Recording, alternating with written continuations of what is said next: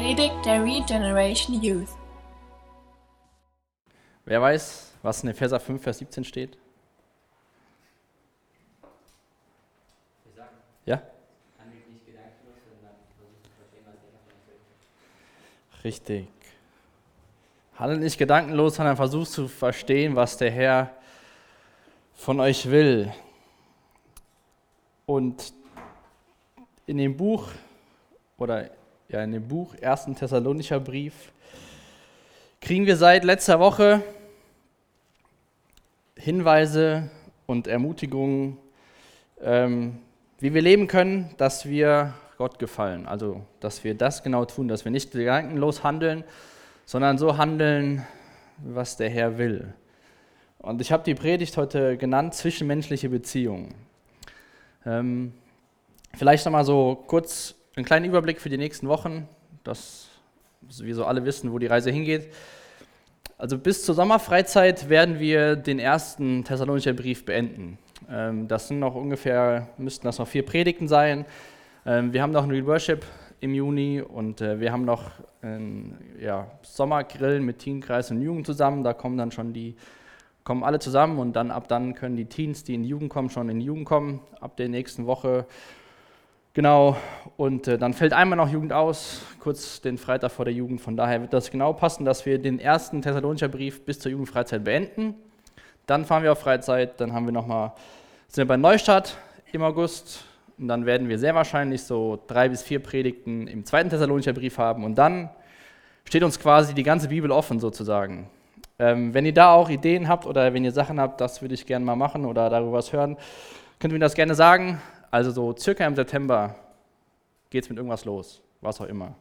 Ähm, aber dann habt ihr das schon mal gehört und könnt euch mal Gedanken machen, darüber beten und wisst auch so, dass das gut klappt, mit, dass wir nicht so viel Zeit zwischen den einzelnen Predigten haben. Es ist super mit der Freizeit. Genau. Und ähm, was auch wichtig ist, glaube ich, bei dem, bei dem Buch, aber generell bei der Bibel ist, dass wir uns immer wieder darauf besinnen, wem zu wem das geschrieben worden ist, also wer die ursprünglichen Empfänger waren. Und ähm, ich finde, das sieht man ganz gut auch heute in dem Text, wenn wir die Verse 9 bis 12 aus Kapitel 4 uns anschauen. Ähm, Paulus ist ja letztes Mal schon einmal am Anfang von Kapitel 4. Ähm, die ersten beiden Verse, das waren ja so diese allgemeine Einleitung, das ist, wo Paulus schreibt, ähm, wir, äh, zum Schluss, liebe Brüder, bitten wir euch noch einmal im Namen von Jesus, dem Herrn, so zu leben, wie Gott es will und, wir es, und wie wir es euch gelehrt haben. Ihr richtet euch jetzt schon danach aus und wir ermutigen es euch, immer mehr zu tun. Das war so diese allgemeine Einleitung. Dann hat der Paulus Zeit darauf verwendet, denen zu schreiben in Bezug auf ihre Sexualität, weil das diese Gesellschaft war, wo es drunter und drüber ging. Und quasi war ja Sex mit jedem erlaubt, bis auf Frauen aus den oberen 10.000, will ich es mal in unserer Sprache nennen. Und das sehen wir jetzt auch wieder dass er was Allgemeines sagt und dann wieder spezifisch auf die Situation von den Thessalonichern eingeht. Und zwar, dass er sie ähm, allgemein sagt zum Thema äh, den Mitmenschen zu lieben und dann sagt er speziell, das macht ihr ja schon gut und, und so weiter. Und dann geht er auch in unserem Text auf das Thema Arbeit an, ein. Und wir werden nachher auch sehen, dass das auch ein Thema war, was quasi die Thessalonicher beschäftigt hat oder was relevant war für die. Ähm, aber was ich cool finde, ist, Paulus gibt in dem, in dem Brief so allgemeine Grundlagen, wie wir als Christ leben sollten und macht dann viele thessalonischer Beispiele. Und wir haben auch letztes Mal schon gesehen, dass es gesellschaftlich heutzutage sehr ähnlich ist. Ähm, aber wir werden jetzt nicht eine Auflistung kommen, bekommen, in welchen Bereichen wir wie und was sein sollte, damit wir Nächstenliebe ausüben.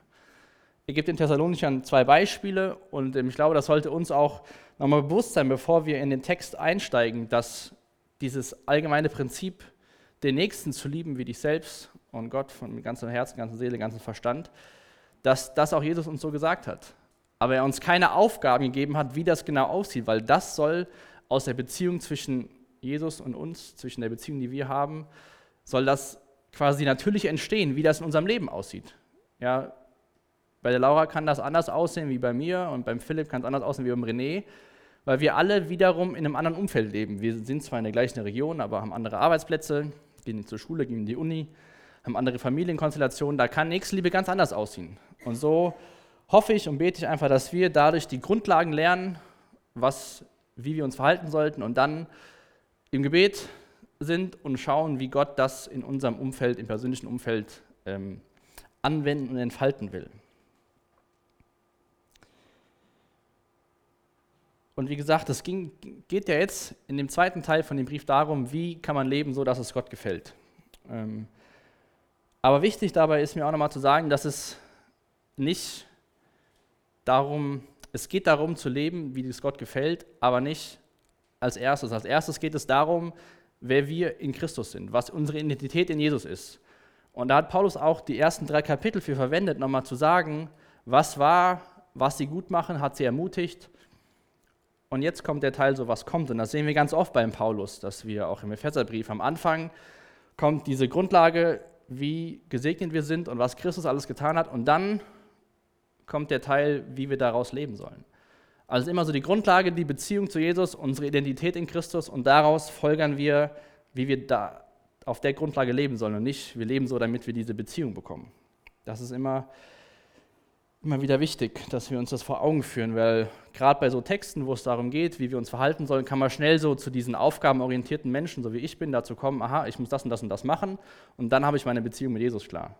Aber wir brauchen unsere Beziehung mit Jesus klar und dann sollten wir das und das und das tun. Das ist ganz wichtig. Und so geht der Paulus auf relevante Themen ein, die die betroffen haben, aber die wir auch für uns anwenden können, weil das sehr auch transparente Sachen sind. Und so kommen wir auch zu unserem Lernvers für heute oder Lernverse.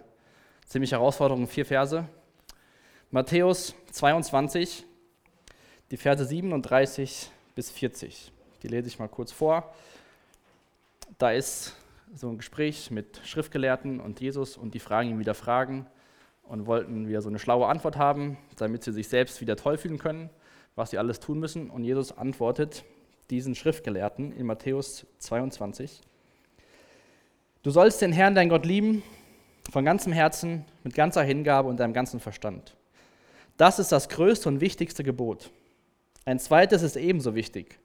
Liebe deine Mitmenschen wie dich selbst mit diesen beiden Geboten ist alles gesagt, was das Gesetz und die Propheten fordern.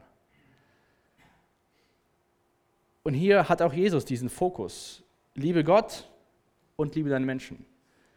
Schau erstmal, schau dass die Liebe zu Gott stimmt und dann liebe deinen Nächsten. Beides ist wichtig, betont Jesus hier in den Versen, aber erst Gott und dann die Menschen. Erst das Vertikale und dann das Horizontale. Und so ging es auch darum, letztes Mal ging es ums Thema Heiligkeit. Das hat ja auch viel mit der Beziehung zwischen uns und Gott zu tun. Heute geht es um Nächstenliebe. So ist es, könnte man das so ein bisschen sehen, dass es auch so um die Beziehung zu Gott ging, wie wir da uns gut verhalten und was Gott von uns möchte und jetzt, was Gott möchte, wie wir mit anderen Menschen umgehen. Lass uns den Text für heute Abend lesen. Steht bitte dazu auf. 1. Thessalonicher 4, die Verse 9 bis 12 ist der Predigtext von heute Abend. Paulus schreibt, was aber die Liebe unter den Gläubigen betrifft, so brauche ich euch nichts darüber zu schreiben. Denn Gott selbst hat euch gelehrt, einander zu lieben. Schon jetzt ist eure Liebe zu euren Freunden in ganz Mazedonien groß. Trotzdem bitten wir euch, Brüder, sie noch mehr zu lieben. Bemüht euch, ein ruhiges Leben zu führen, kümmert euch um eure ange eigenen Angelegenheiten und wie schon gesagt, seht zu, dass ihr von eurer Arbeit eure eigenen Hände ernähren könnt dann werden die Menschen um euch herum, die Gott nicht kennen, eure Lebensweise achten und ihr seid nicht von anderen abhängig. Jesus, ich danke dir für den Text, ich danke dir für dein Wort. Ich bitte dich, dass es uns verändert, Jesus, dass wir dir ähnlicher werden durch das, was du in unserem Leben tust, als, als einzelne Person, aber auch als Gruppe. Jesus, schenk uns echt, dass wir uns nach dir ausstrecken und schauen, wie du bist und uns danach verlangen, so zu werden. Amen.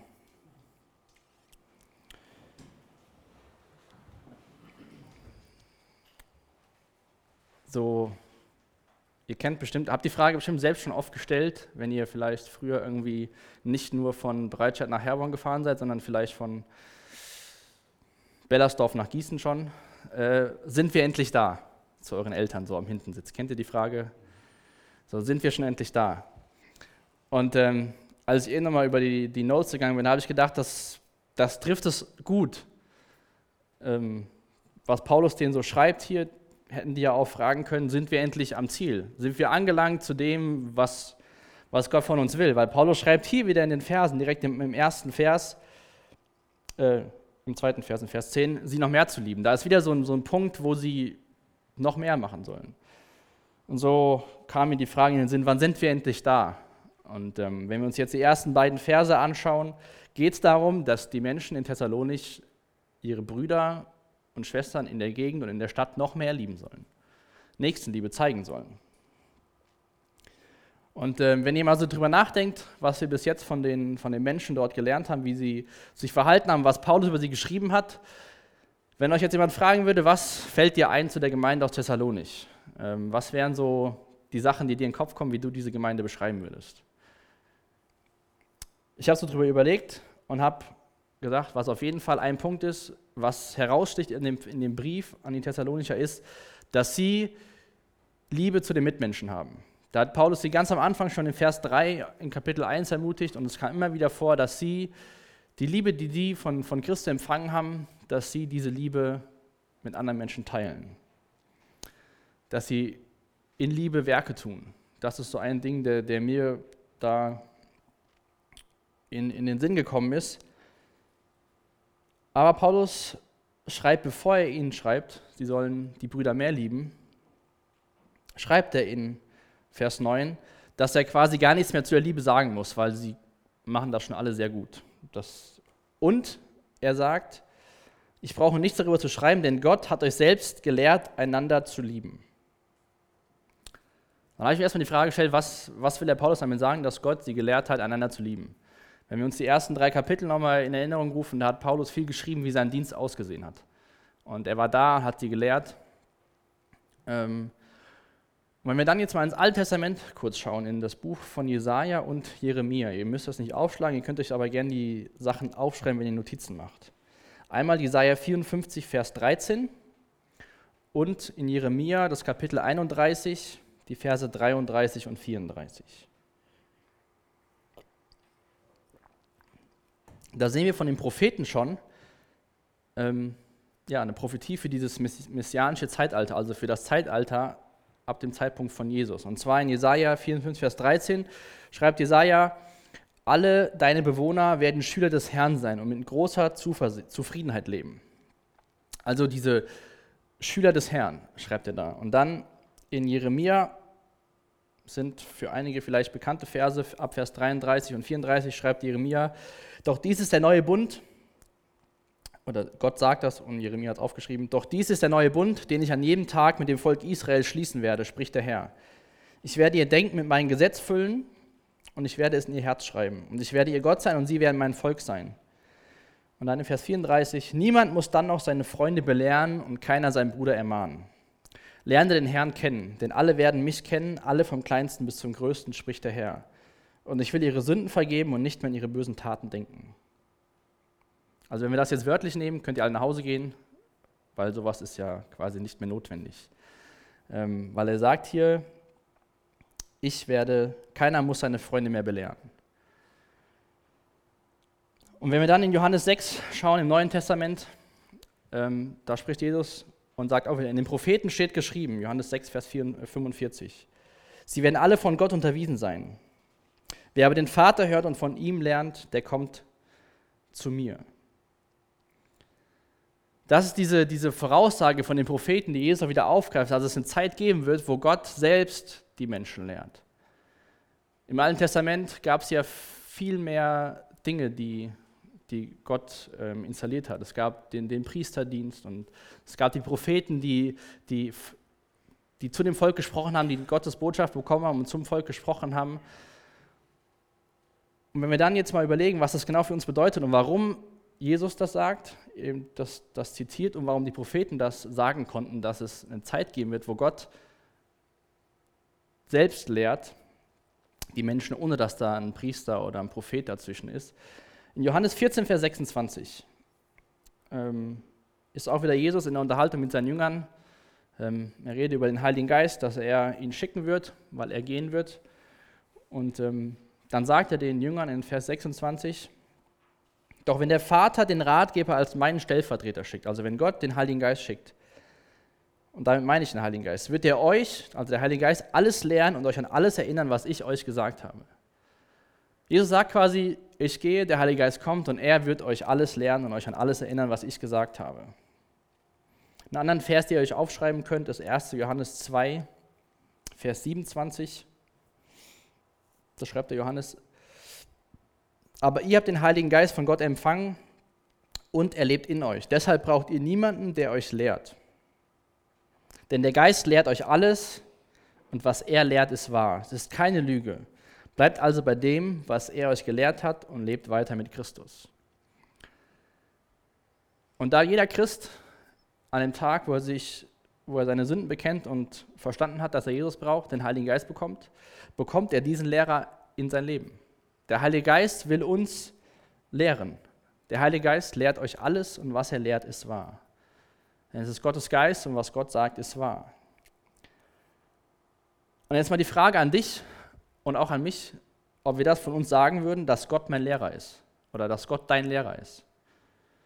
Denn wenn wir unsere einzige Nahrung daraus beziehen, dass wir Gottesdienste besuchen, ist Gott auch der Lehrer, weil er hoffentlich durch die Menschen, die hier vorne stehen, spricht.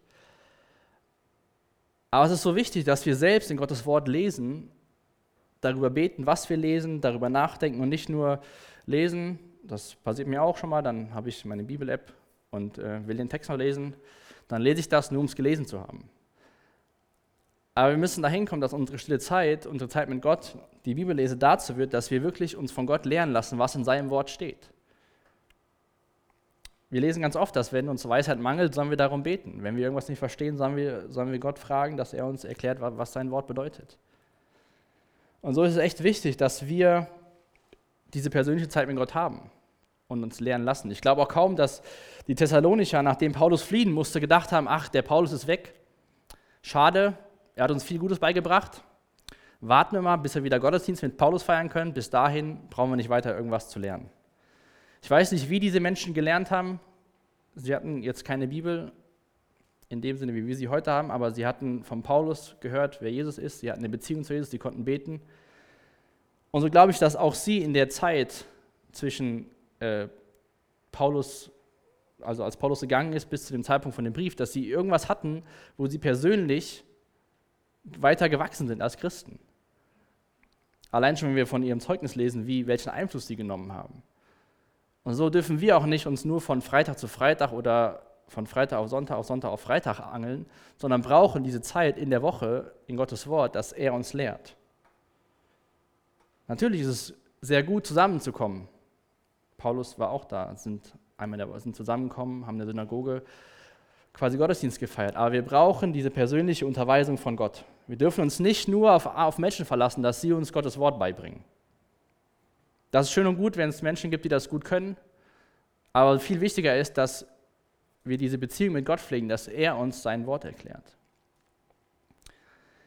Gerade der David in dem Psalm schreibt da sehr viel drüber, dass das Psalm 119 geht es ganz, ganz viel darum, dass, dass David betet, dass Gott ihm sein Wort offenbart. In Psalm 143, Vers 10 schreibt der David auch, lehre mich deinen Willen zu tun, denn du bist mein Gott, dein guter Geist führe mich auf einem sicheren Weg. Wenn wir das beten, lehre mich deinen Willen zu tun, das können wir einmal, indem wir mit Gott im Gespräch sind, aber auch durch sein Wort. Und dann muss Gott uns sein Wort offenbaren.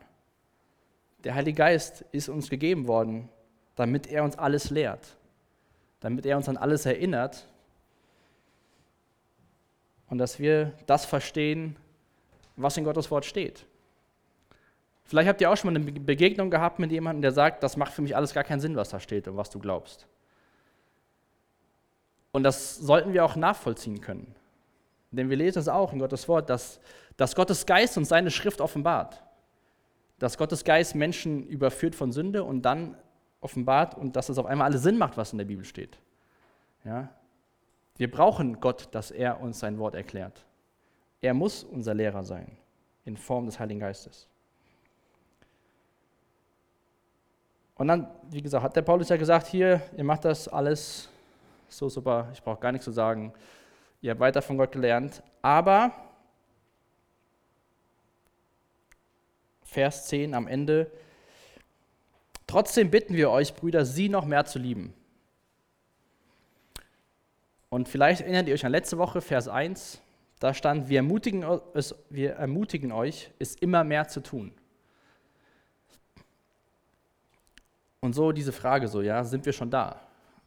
Ähm, die Frage sollten wir in unserem christlichen Leben nie mit Ja beantworten, außer wenn Jesus wiederkommt. Dann können wir sagen, ja, wir sind jetzt da.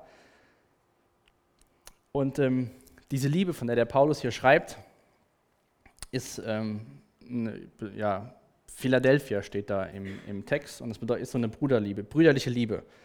Und eigentlich bezeichnet das eine Liebe in der Familie, also wie, welche Liebe Familienmitglieder zueinander haben. Ähm, ich meine, du wirst zum anderen Geschlecht, das nicht aus deiner Familie kommt, wenn du dich verliebst, andere Liebesgefühle haben wie zu deiner Familie. Und ähm, diese familiäre, brüderliche Liebe, die beschreibt Paulus hier, die sie noch mehr haben sollen, die sie schon haben, aber noch mehr haben sollen. Und äh, im Neuen Testament wird dann dieses Wort, was eigentlich für diese familiäre Liebe innerhalb der Familie bezeichnet, wird dazu beschrieben, um Gläubige zu beschreiben. Also wie Christen untereinander sich lieben sollen, in dieser brüderlichen, familiären Liebe. Und wir als Christen sind eine große Familie. Wir haben Gott den Vater, wir alle sind seine Kinder, hoffentlich. Es gibt keine Enkelkinder. Und so sagt Paulus von dieser Brüderliebe, da habt noch mehr. Hört nicht auf mit dem, was ihr jetzt schon habt.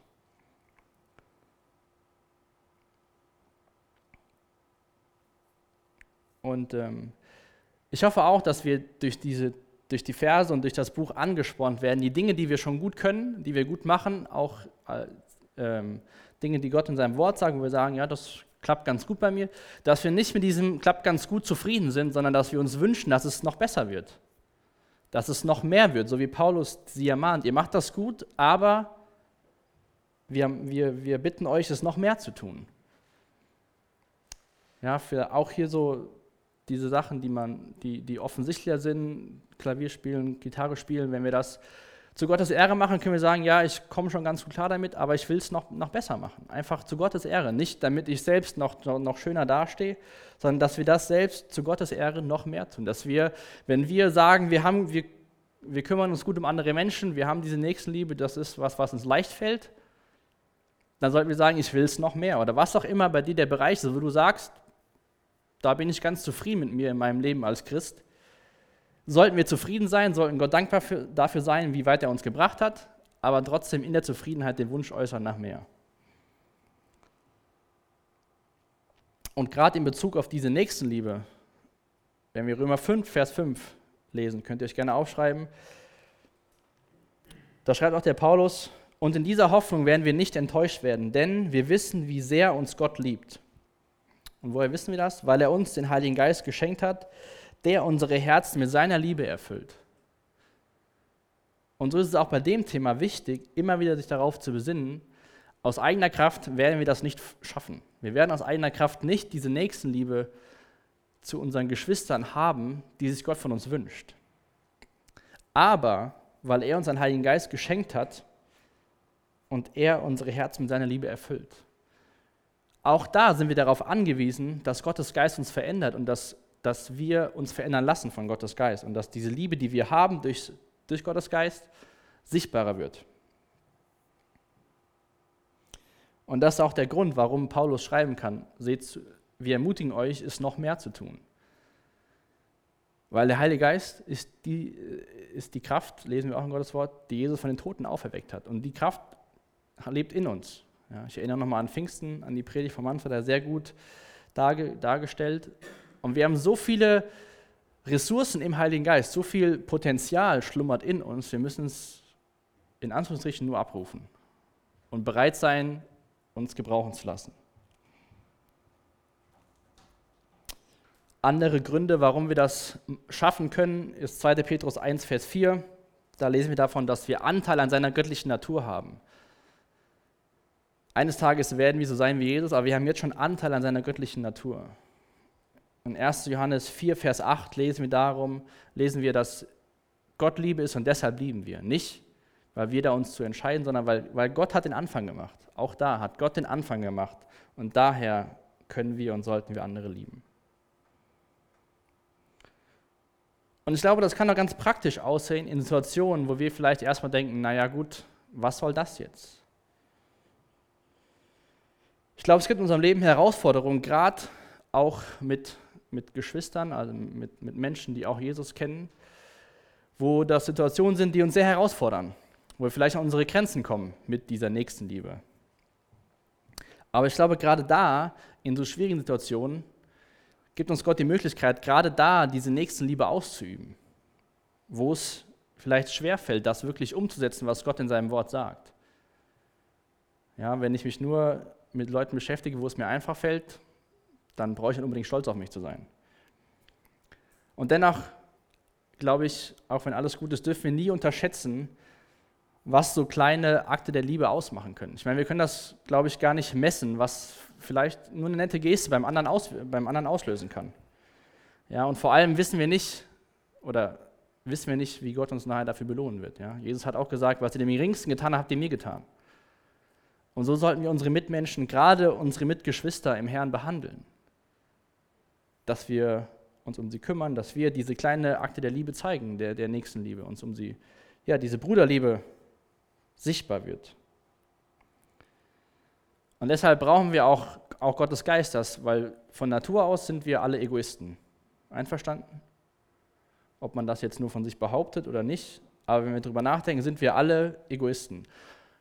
Und da glaube ich, brauchen wir Gottes Geist, dass er uns verändert und dass dieser Egoismus weicht und wir dann Worte und Taten der Nächstenliebe ausüben können. Und das am besten noch ersetzen. Nicht nur parallel laufen, sondern immer weniger Ego, immer mehr Nächstenliebe. Und so kommt Paulus zum zweiten oder sagen wir fast schon dritten Teil, nachdem es letzte Woche um die Heiligkeit, Sexualität, dann ging es um Nächstenliebe und jetzt geht es darum, wie die Leute sozusagen in der Öffentlichkeit sich verhalten sollen. Und ich habe das genannt, diese zwei Verse, stilles Leben, gute Arbeit ist eine vorbildliche Einstellung.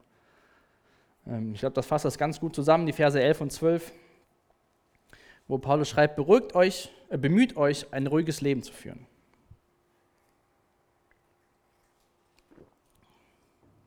Kümmert euch um eure eigenen Angelegenheiten und wie schon gesagt, seht zu, dass ihr euch von der Arbeit eurer eigenen Hände ernähren könnt.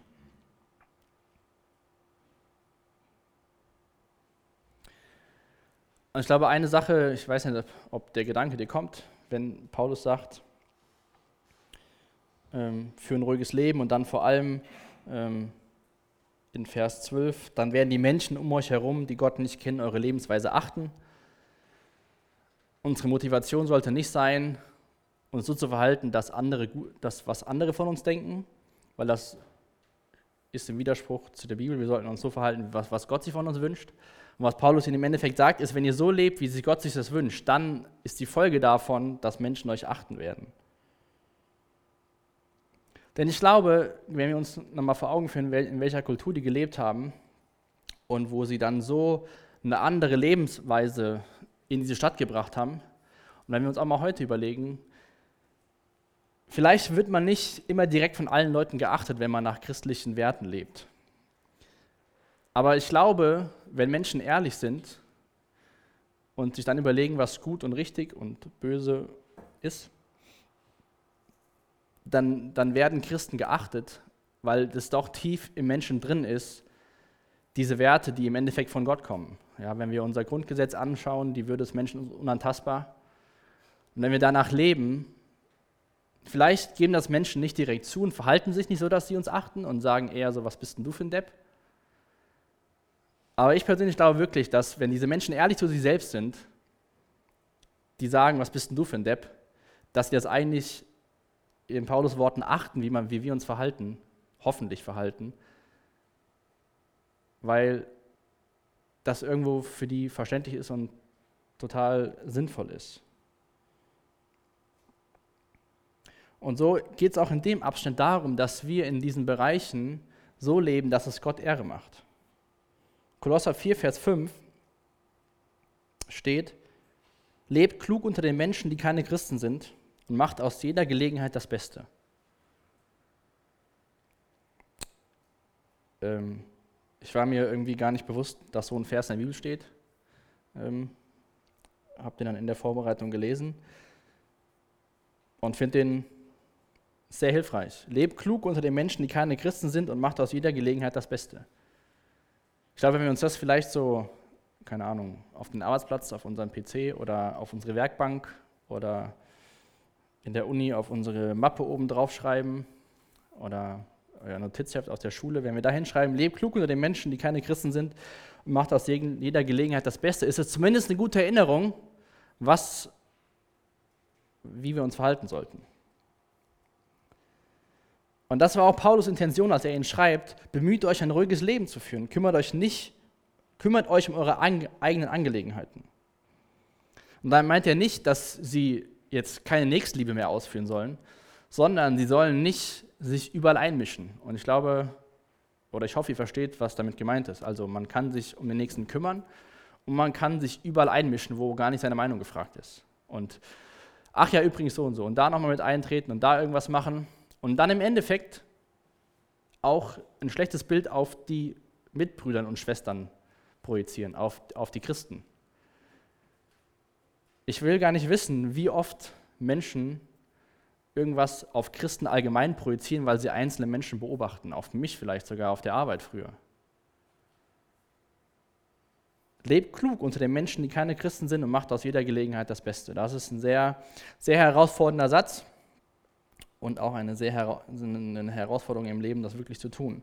Und deswegen geht es nicht darum, sich ins Kämmerchen zurückzuziehen, möglichst nichts zu sagen und sich gar nicht mehr in dem Leben von anderen integrieren. Aber es geht darum, nicht überall, sage ich mal, wie so ein Elefant im Porzellanladen rumzulaufen durch diese Welt und da alles kaputt zu machen. Und dann zum Schluss, oder fast zum Schluss, geht Paulus noch auf die Arbeit ein. Und da ist es nochmal wichtig, sich ein bisschen vor Augen zu führen, wie der kulturelle Kontext war damals, als Paulus das geschrieben hat. Und zwar war es damals so, dass, Paul, dass zu den Zeiten, wo Paulus das geschrieben hat, auch in der Stadt, ähm, gerade so Handarbeit ähm, als eine erniedrigende Arbeit angesehen wurde.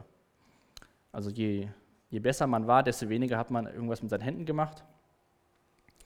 Ähm, und man sollte sich quasi nicht auf das Niveau herunterlassen, Handarbeit zu tun. Und so war quasi einfache Arbeit im Allgemeinen von, von der höheren Schicht verachtet. Aber Paulus geht es nicht um diese einfache Arbeit. Paulus geht es generell um Arbeit im Allgemeinen, um arbeiten zu gehen, damit man seine Familie versorgen kann. Aber auch total lustig, wenn wir darüber nachdenken, oder ja doch, manchmal, ich finde, man sieht immer wieder, dass Gott Humor hat. Also Handarbeit und so niedere Arbeiten wurden damals von der Gesellschaft, von, zumindest von der oberen Gesellschaft, wurden sie äh, verachtet. Und wenn wir uns da mal im Gegensatz sehen, dass Jesus hatte einen Handwerksberuf. Die Jünger waren Meister, Meister der Jünger waren Fischer, also waren sie auch sozusagen Handwerker. Und ich sag mal so, einer der größten Missionare war Zeltmacher. Es war auch eine Handarbeit. Also keiner von denen, die Jesus gebraucht hat und Jesus selbst war irgendwie so und hat auch diese Dinge verachtet, sondern hat sich genau damit identifiziert. Und so haben aber auch einige Christen damals auf der einen Seite haben sie sich total gefreut dafür, dass Jesus wiederkommen wird und haben gedacht, haben sich, haben, hatten da schon die Hoffnung, dass Jesus wiederkommt. Aber das hat dazu geführt, dass sie ihre Arbeit niedergelegt haben. Weil sie haben gesagt, Jesus kommt ja wieder, warum soll ich noch arbeiten gehen? Die Zeit, bis er wiederkommt, braucht man nicht mehr arbeiten. Das Problem war natürlich dann, wenn man nicht arbeitet, hat man kein Geld. Wenn man kein Geld hat, kann man seine Familie nicht versorgen. Wenn man kein Geld hat, kann man keine Rechnung bezahlen. Was wiederum ein schlechtes Bild auf quasi die, die neue Kultur, die da entstanden ist, an Christen geworfen hat. Und Paulus geht es nicht hierum um Menschen, die keine Arbeit haben und arbeiten wollen. Paulus geht es um die Menschen, die die Arbeit niedergelegt haben, weil sie dachten, sie müssen nicht mehr arbeiten gehen, weil Jesus kommt ja wieder und wir können mal, können mal chillen, bis, bis Jesus wiederkommt. Aber das hat dann zum schlechten Zeugnis geführt, weil kein Geld, keine Rechnung zu bezahlen, kein Geld. Und dann mussten die sich wieder auf andere Brüder und Schwestern verlassen haben quasi sozusagen die Nächstenliebe ausgenutzt. Weil wenn man arbeiten kann, sollte man arbeiten gehen. Und ein Kommentator, den ich äh, sehr häufig lese, Warren Wiesby, hat zu diesem Textabschnitt gesagt, Kirchen und Christen, die ihre Orthodoxie, also diese Lehre, die wir für richtig halten, verteidigen, aber ihre Rechnung nicht bezahlen, haben keine Orthodoxie zu verteidigen. Ich lese es nochmal vor.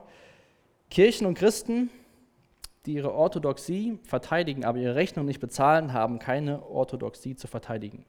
Also wir brauchen uns nicht dahin zu stellen zu sagen, Gottes Wort ist wahrhaftig, Jesus ist gestorben, Jesus liebt auch dich und dann auf der anderen Seite ganz anders und dann in unserem persönlichen Leben gar nicht vorbildlich sein. Ja, das passt wieder zu dem, was, was Paulus den Kolossern geschrieben hat. Lebt klug und macht aus jeder Situation das Beste. Lebt vorbildlich, indem dass ihr ein stilles Leben führt, euch nicht überall einmischt, natürlich Nächstenliebe habt. Geht eurer Arbeit nach, wenn ihr arbeiten könnt. Seht zu, dass ihr euch selbst versorgen könnt. Und legt euch nicht zurück, entspannt und sagt, der Himmel kommt schon. Und wenn wir jetzt gleich in die Kleingruppen gehen, lasst uns wirklich nochmal über diese, gerade über diese ersten zwölf Verse hier im vierten Kapitel drüber nachdenken, weil ich glaube, das sind viele praktische Dinge für unser Leben, die uns auch, ob Schüler, ob Student, ob Arbeiter betreffen. Weil das sind Dinge, die, wo, wo Paulus ganz am Anfang geschrieben hat, im Vers 1. Zum Schluss, liebe Brüder, bitten wir euch noch einmal im Namen von Jesus, dem Herrn, so zu leben, wie Gott das will. Das ist der Wunsch von Paulus, dass das verstanden wird von den Menschen, dass sie das nicht machen, um Paulus zu gefallen, sondern dass sie so leben, damit sie so leben, wie es Gottes will. Vers 4, dann wird jeder von euch so leben, dass er Gott Ehre macht. Und dann in Vers 12, dann werden die Menschen um euch herum, die Gott nicht kennen, eure Lebensweise achten. Und dadurch werfen wir als Christen auch ein gutes Bild auf Gott und kein schlechtes Bild in dem, wie wir leben.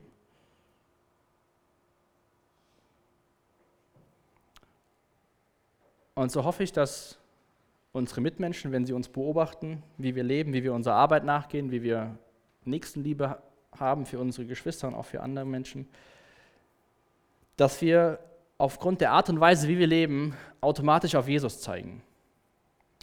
Einmal, wenn wir das in einem Rahmen tun, wo wir unter, unter Christen sind, dass wir so leben, dass die anderen Christen sich darüber freuen und Gott dafür die Ehre geben, für das, was Gott in unserem Leben tut. Aber auch wenn wir nicht, unter, nicht nur unter Christen sind, sondern auch wenn da Menschen sind, die, die Jesus nicht kennen, dass dann irgendwann Menschen fragen, warum machst du das denn so? Warum entscheidest du dich denn so? Warum machst du nicht bei jedem äh, Geschwätz mit? Warum entziehst du dich dann davon? Und so können wir dann den Menschen auch sagen, warum? Weil wir glauben, weil wir an Jesus glauben und uns so verhalten wollen, wie es, wie, wie es ihm gefällt und können dann damit auf Jesus zeigen. Und somit lasst echt uns das, das, das mitnehmen, gerade aus diesen zwölf Versen und vielleicht auch gleich in den Gruppen uns darüber unterhalten, wie das persönlich aussehen kann oder wo, wo diese Punkte sind, die wir gut machen, wo wir uns wünschen, dass es noch besser wird und über die Punkte unterhalten, wo wir denken, das läuft gar nicht gut, wo es auf jeden Fall besser werden sollte. Aber lasst uns nie zufrieden sein mit dem, wie wir heute sind, sondern Lasst uns täglich verändert werden durch Gottes Geist. Ich bete jetzt noch und dann haben wir noch, glaube ich, zwei Lieder und dann gehen wir in die Kleingruppen. Genau, und später gibt es noch was zu essen. Da fällt mir noch eine Sache ein, die ich, äh, ja, ich sagte die schon mal. Und zwar nächste Woche ist ja City Love, also morgen in einer Woche in der FEG in Herborn, neben beim Rewe. Und ähm, ich fände es cool, wenn wir als Gruppe das so sehen, dass es nicht, nicht nur ein Ort ist, wo wir hingehen, um nochmal einen Gottesdienst zu hören oder um nochmal eine Predigt zu hören, dass es natürlich Teil davon ist, aber dass das auch ein Ort ist, wo wir hinkommen, um zu dienen.